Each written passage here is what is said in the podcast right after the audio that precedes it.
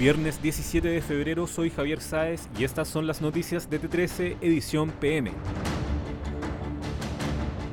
Parte la fiesta del verano. A las 22 horas de este viernes se da el puntapié inicial al Festival de Viña con la esperada Noche Cero, una remozada versión de la tradicional gala de apertura en que cerca de 120 personalidades mostrarán sus looks basados en la sustentabilidad y el cuidado del medio ambiente. Por otra parte, el domingo comenzará oficialmente el certamen musical con los shows de Carol G y Paloma Mami, además del humor de Pamela Leiva. Sin justificación.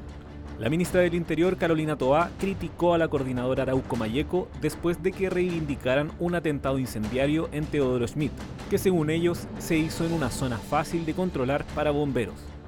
Toa hizo hincapié en la crisis de incendios forestales que vive el país y señaló que se trata de un delito que pone en riesgo a la población.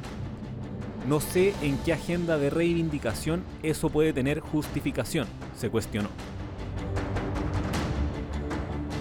Mensaje a las AFP.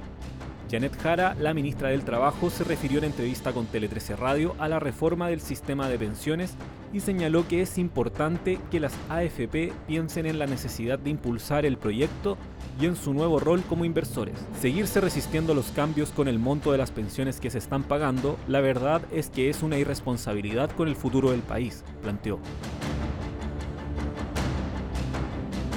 En Argentina, dos mujeres fueron condenadas a prisión perpetua por el homicidio de Luciano Dupuy, hijo de una de las condenadas.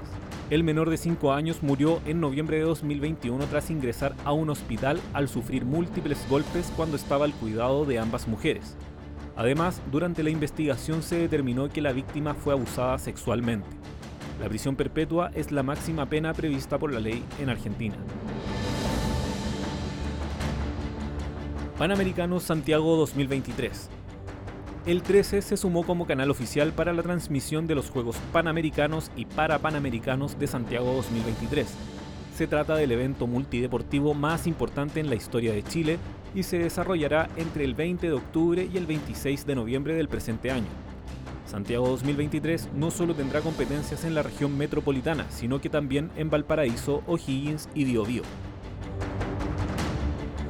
Con esta información damos cierre a este boletín de noticias. Recuerda que siempre hay más en nuestro sitio web www.t13.cl.